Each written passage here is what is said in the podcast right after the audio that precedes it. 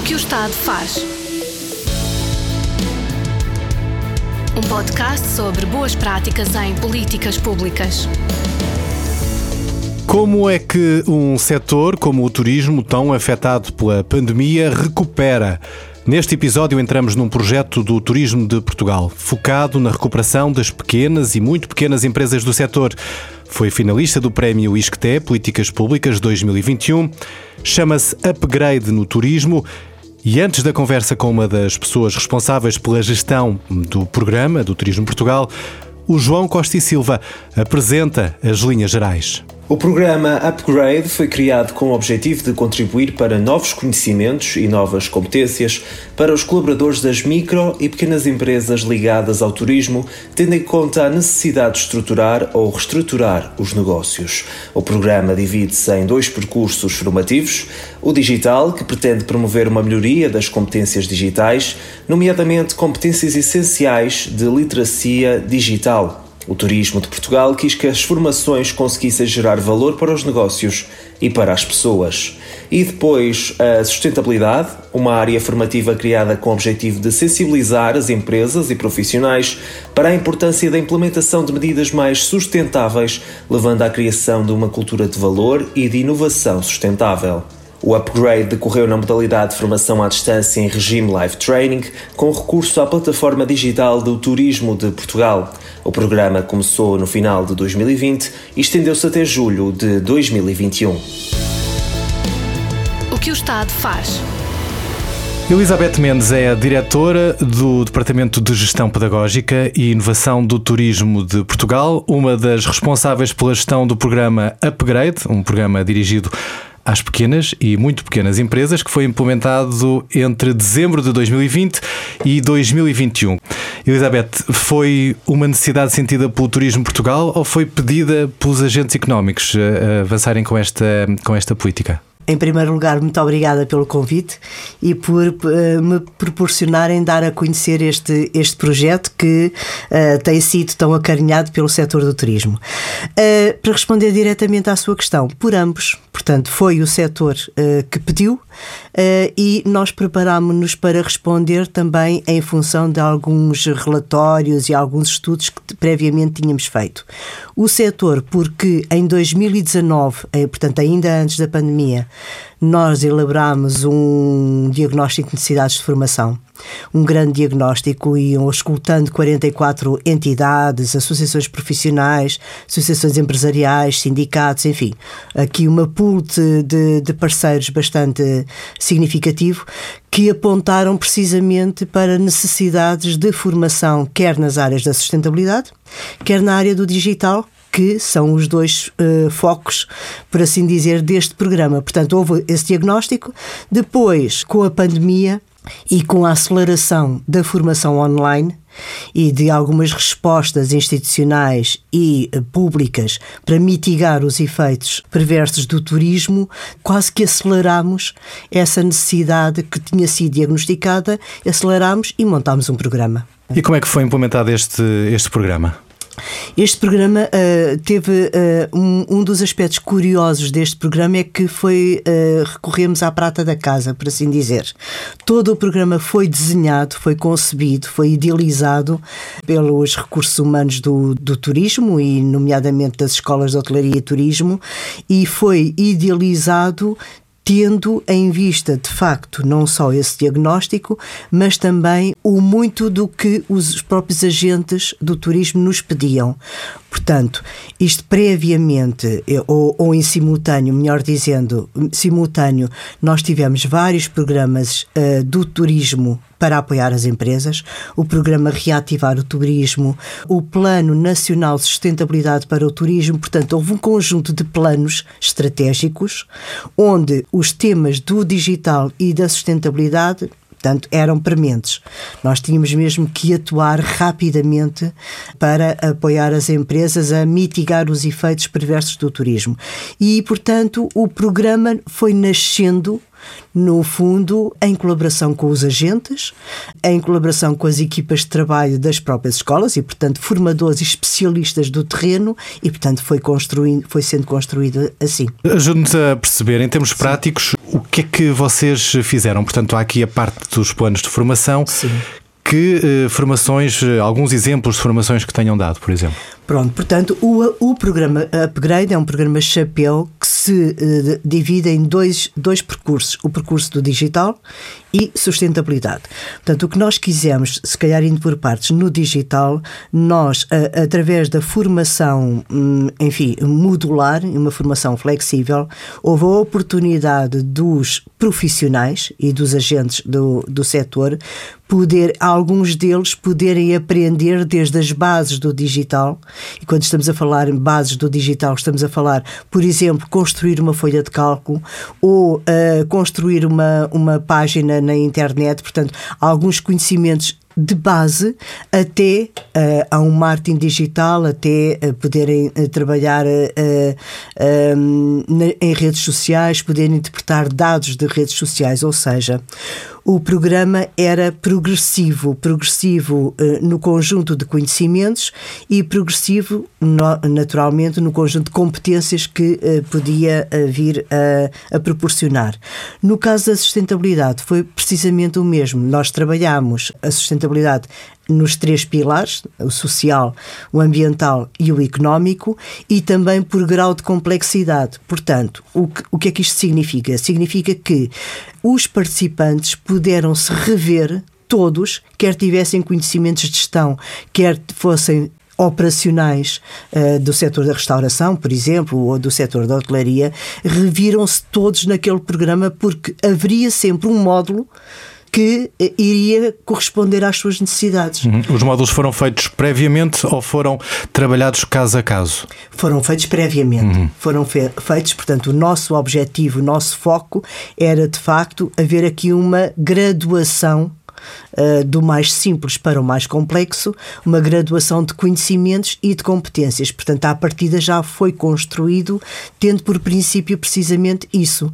Mas tendo por princípio e por grande finalidade o que acabei de referir, que todas as pessoas, todos os profissionais encontrassem um módulo, uma formação que lhes servisse e que, e que eles iriam necessariamente necessitar, quer do nível mais baixo até ao nível mais complexo. As formações eram quase todas à distância ou eram presenciais? Foram todas. Todas foram à distância? Todas. Hum. Esse foi, de facto, cá está. Portanto, também daí o impacto. Uh, daí, enfim, uh, não só pela, pela qualidade do, do programa, pela diversidade, eh, pela diversidade, mas também capitalizámos bastante o facto de a formação ser toda online. Foi uma formação massiva, nós formámos cerca de 30 mil pessoas em pouco tempo, porque eu estou a falar numa primeira edição, e a primeira edição foi de, portanto, dezembro de 2020 a junho de 2021. Estamos a falar de sete meses de execução, porque depois Uh, avançámos então para uma segunda edição que poderei falar mais uh, adiante. Mas, uh, portanto, tivemos aqui um grande impacto uma grande massificação. Uh, enfim, não, não, não esperávamos que tivesse este sucesso porque foi muito passa, passa a palavra. Portanto, um conjunto de profissionais foram referindo que a formação estava mesmo a ser muito útil para os seus negócios, inclusive tivemos muitos empresários também a frequentar, porque foi uma formação, pese embora seja à distância, com todos os efeitos enfim, menos positivos que a formação à distância possa ter, porque não há um contacto direto com as pessoas, mas o que é certo é que foi muito uh, focada, muito cirúrgica e muito prática. E houve de alguma forma dificuldade em colocar essas pessoas a terem formação online, tendo em conta que estavam a dar formação para poderem trabalhar eh, digitalmente? Uh, não havia esse entrave? Não. Uh, uh, obviamente, obviamente que uh, temos que ter consciência que não era propriamente para iliterados digitais. Precisamente por ser online, é que todas as pessoas que participaram neste programa já tinham conhecimentos digitais mesmo Estamos a falar, ajude-me, uh, agências de viagem, por exemplo, mais, mais pequenas, uh, restauração, também já me disse, lojas que vendam artigos local, de turismo, alojamento, alojamento local. local. Guias intérpretes nacionais. Uhum. Portanto, no fundo, todo o ecossistema do turismo Portanto, estamos a falar a profissionais de animação turística. Houve muitos profissionais que de, deixaram de desenvolver a sua atividade. Eu, vou dar o exemplo: uh, condutores de, de, veículos de animação turística, tuk-tuk, entre uhum. outros. Portanto, a atividade turística, de facto, uh, foi bastante reduzida naquele período, uh, como sabemos com o encerramento, infelizmente, de algumas unidades. Ainda portanto, por cima estamos a, esses... falar, hum, estamos a falar entre dezembro de 2020 uh, eh, e depois, uh, vários meses ainda, em 2021, apanhou exatamente o nosso segundo confinamento em, em, Portugal. Exatamente. Portanto, havia muita gente confinada, uh, muitos negócios, da por cima nesta área de turismo, parados. E o confinamento uh, conseguiu também ser uma oportunidade das pessoas avançarem para este tipo de formação. As pessoas estavam paradas e, portanto, tinham outra predisposição para poderem aceder a, estes, a estas formações. Sim, isso é verdade. Uh, depois, o, não há dúvida que isso aconteceu e, e registámos um, um volume de formação e de execução que não conseguiríamos atingir do, numa formação presencial. Porquê? Porque nós tivemos a frequentar pessoas de todo o país e, e, não só. Portanto, nós tivemos inclusive alguns alunos, alguns uh, participantes internacionais, falantes de, de, língua portuguesa, que participaram nestes programas. Portanto, eles são completamente, foram completamente abertos a todos quantos pudessem participar. Depois, como nós temos uma rede, uh, gerimos uma rede de 12 escolas de hotelaria e turismo, portanto, também houve essa facilidade. Era possível acontecer um determinado módulo em simultâneo a ser dado por mais do que uma escola. Portanto, eh, até a própria flexibilidade de horários permitiu a que Uh, vários participantes pudessem então assistir e, e, fazer o seu percurso. Só voltando um bocadinho atrás, relativamente às pessoas que tinham algumas dificuldades a nível uh, uh, digital, a nível informático. Apesar disso, de, de se ter verificado que não era, que já era necessário era necessário, enfim, não era um requisito, mas o que a acontecer é que algumas das pessoas que frequentaram de facto já tinham algumas bases. Mesmo assim, tivemos muitos candidatos com várias dificuldades, mas nós tínhamos sempre uma pool de técnicos nas escolas para apoiarem essas pessoas, porque às vezes a, a dificuldade era mesmo ao nível de uma candidatura, não sabiam como fazer uma candidatura online. E através do contacto telefónico, eu quero fazer este curso, mas não consigo candidatar-me. Como é que eu acedo? Como é que eu acedo à plataforma? Portanto, houve sempre este apoio. Trabalharam com orçamento uh, para esta ação? Trabalhámos trabalhámos com o orçamento próprio, o orçamento do Turismo Portugal, isto rondou mais ou menos os 100 mil euros. Isto era assim. dinheiro que estava previsto para outra ação? Este, esta verba, portanto, uh, nós, nós somos financiados, portanto, fazemos parte do Ministério da Economia, Secretaria de Estado do Turismo. Uh, naturalmente que este foi uma verba extraordinária. Ninguém previa uh, estarmos nesta situação e com este volume de formação uh, e com um volume de formação significativo e de uma forma tão rápida termos que qualificar e tantos profissionais e naturalmente houve aqui um reforço de verbas para esse, para esse efeito, mas foram verbas, portanto, o próprio Turismo Portugal, Portugal custeou este programa uh, ao nível da gestão, portanto, são custos de gestão e pagamento a, a, formadores. Portanto, tudo o resto foi feito, como eu disse. Com a prata pouco, da casa, não é? Prata da casa. E para, quem se, para quem se quis inscrever, uh, tinha custos? Nada, completamente gratuito. Pelo contrário, nós associámos-nos também com o IFP, portanto, tivemos aqui durante um determinado período o Instituto de Emprego e Formação Profissional. Emprego, exatamente, uhum. e formação profissional.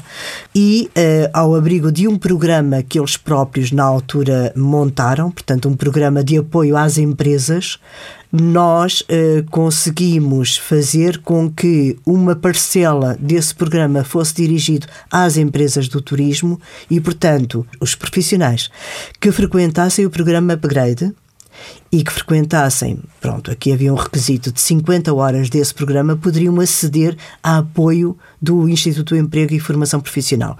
Veio a acontecer, uh, de forma residual, mas veio a acontecer, portanto, não só o programa foi completamente gratuito para as empresas, para os profissionais, como ainda por cima puderam beneficiar de um determinado apoio pelo, pelo Instituto de Emprego. Elizabeth, e consideram que hum, esta política, este uh, programa conseguiu contribuir para a manutenção de postos de trabalho uh, e também para, de alguma forma, a sobrevivência de, de, muitas empresas? Eu acredito, acredito e tenho a certeza que isso aconteceu pelo feedback que nós tivemos uh, pós esta, esta primeira edição do programa sobretudo, uh, contribuiu inclusive para alguns projetos de empreendedorismo, o que foi extremamente positivo. Portanto, há alguns projetos que eh, alguns profissionais poderiam já estar a tentar encetar, ficaram com um conjunto de, fer de ferramentas que lhes permitiu depois abrir negócios e de uma forma muito mais sustentável. Criou-se de facto ali também uma boa rede de contactos, uma, houve uma, um bom network entre os participantes e, portanto, eh, isso veio a facilitar também não apenas a criação de postos de trabalho, como eu estava a dizer, a sustentar postos de trabalho que, entretanto, temos que compreender que isto foi de facto no pico da pandemia, houve algumas pessoas que estavam em situação de layoff uh, e que, portanto, depois regressaram aos seus postos de trabalho e que melhoraram, de facto, a sua, as suas competências e o seu nível de, de atuação dentro das próprias empresas. Portanto, nós temos essa, esse feedback, uh, acreditamos, tanto mais que se assim não fosse, não nos teríamos lançado para uma segunda edição, uhum. já, que é o que vamos, está a acontecer. Vamos a essa parte já a seguir. Como é que se monitoriza um, um, um programa destes para depois se perceber que de facto faz sentido ir ao 2.0? Auscultando os participantes e, e os empregadores. Portanto, uh, claro que também os formadores uh, e todos os focal points e as pessoas que, que inter, uh, interferiram no, no programa, mas sobretudo auscultando os próprios participantes. Nós introduzimos algumas ações de melhoria e as ações de melhoria passaram, sobretudo, por reduzir um pouco uh, a duração do programa, portanto, houve aqui um ajustamento completado com ações de, de mentoria. Ou seja, cada vez mais as pessoas precisam também de um apoio mais individualizado, mais personalizado. E foi isso que nós incrementámos, eh, foi, foi o, o, o boost, por assim dizer, que nós incrementámos nesta segunda edição do programa. Preferimos reduzir a componente, digamos assim, mais teórica, e dar então um acompanhamento mais personalizado e que está, está a acontecer e está a correr muito bem. Portanto, e isso ajuda, provavelmente, digo eu, a ter efeitos mais duradouros também. Exatamente, é? exatamente. Portanto, os, uh, os efeitos do primeiro, de, desde a primeira edição para a segunda, nós mantivemos os dois pilares, o digital e a sustentabilidade. Pareceu-nos que eram de facto, pareceu-nos não, temos a certeza que são dois pilares que ajudam a estruturar o negócio e ajudam as empresas também a trabalharem com o foco na sustentabilidade e, portanto, poderem ser sustentáveis na sua atuação e, nomeadamente, atuação social, que é muito importante. Portanto, desde a retenção de talento até a manutenção de postos de trabalho, eh, enfim, a gestão de desperdícios, que é extremamente importante. Portanto, há um conjunto de temáticas na área da sustentabilidade que que podem ser colocadas em prática. Essa foi uma grande descoberta. Portanto, quando se fala na temática sustentabilidade, pensa-se que é assim uma moda, uma tendência e que eh, as empresas não estavam a visualizar os efeitos práticos. O quê? Mas o que é que eu posso fazer na minha empresa? Eh, para além da, da, daquelas práticas ambientais ou de reciclagem de lixo, enfim. Mas há muito outras uh, atividades que podem fazer e que passaram a descobrir uh, através deste programa e, portanto, uh, muitas nos diziam que uh, a empresa vai mudar e que nunca mais será a mesma. Há uma consciência já para a sustentabilidade e o que, é, o que é extremamente positivo. E o programa passou a não ser extraordinário, passou a integrar as atividades já do Turismo Portugal? Pois, é essa a nossa intenção. Portanto, obviamente, iremos fazer um balanço também agora depois da segunda edição, que, que está, está neste momento a decorrer. Nós estamos, já agora fica essa nota, estamos a, a gravar esta conversa em janeiro de 2022 e, portanto, por esta altura está a decorrer está. esse está, está a decorrer, portanto, uh, os cursos estão a, estão a decorrer com, com bastante sucesso também. Uh, prevemos esta, esta segunda edição até junho, pois é a altura de fazer novamente um balanço, mas uh, naturalmente tudo nos leva a crer que vamos avançar com uma terceira edição completamente gratuita, também num formato online e vamos cada vez prestar maior apoio a quem uh, nos procura, um apoio técnico especializado, não, não, não é uma, a função de mentoria não é propriamente a consultadoria, é, é de facto, um, sobretudo, apoiar as empresas a serem eles próprios, a procurarem uh, apoios, mas darmos alguma uma informação, uh, uma informação técnica, que é isso que as empresas também precisam. Muitas vezes precisam de informação e de orientação e depois fazem o seu caminho. Consegue perceber se esta política que foi aqui aplicada eh, é facilmente transportada para outro organismo, para outra instituição? O é, modelo, digamos assim. Sim, é, é facilmente replicável e, e, e tenho é, essa segurança porque aqui não, não, houve, não houve nada de extraordinário neste programa, não há nada de extraordinário neste programa para o seu sucesso e que não possa ser replicado para outros. Ou seja, o extraordinário deste programa, se é, eh, enfim, não é, não é extraordinário, mas o sucesso deste programa, melhor dizendo, está precisamente na, no ir ao encontro do que as pessoas precisam. Portanto, a flexibilidade, quer curricular, Portanto, modular, eh, o facto do programa ser modular. As pessoas não são obrigadas a frequentar o programa completo. Podem frequentar parte do seu itinerário. Eh, portanto, a sua flexibilidade, o ajustamento dos horários, o acompanhamento sistemático e contínuo, a avaliação e a monitorização sistemática e contínua e podemos corrigir uh, e melhorar os efeitos, qualquer programa poderá de facto ter estes, estes ingredientes e ser um sucesso. Aqui também uh, o maior sucesso uh, foi as próprias atividades práticas.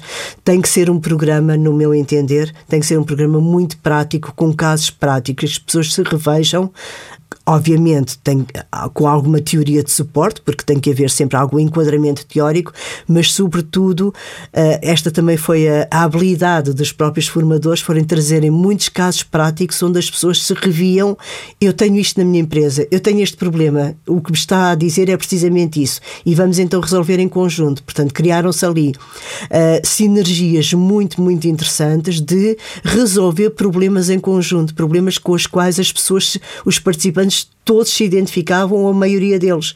Portanto, essa também é uma, uma habilidade e o sucesso passa por aí, pela identificação com as questões que estão a ser abordadas. Elizabeth Mendes, agradeço a disponibilidade para nos uh, explicar uh, este programa Upgrade no Turismo, que vai já, já está a implementar a sua segunda versão, o 2.0.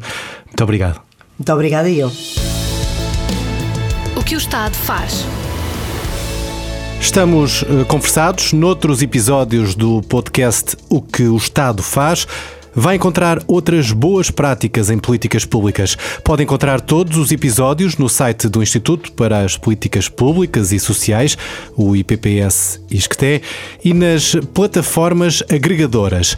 Este podcast é feito pela Ana Pinto Martinho, João Costa e Silva, Mário Rui e por mim, Nuno Castilho de Matos. Até já! Que o Estado faz. Um podcast sobre boas práticas em políticas públicas.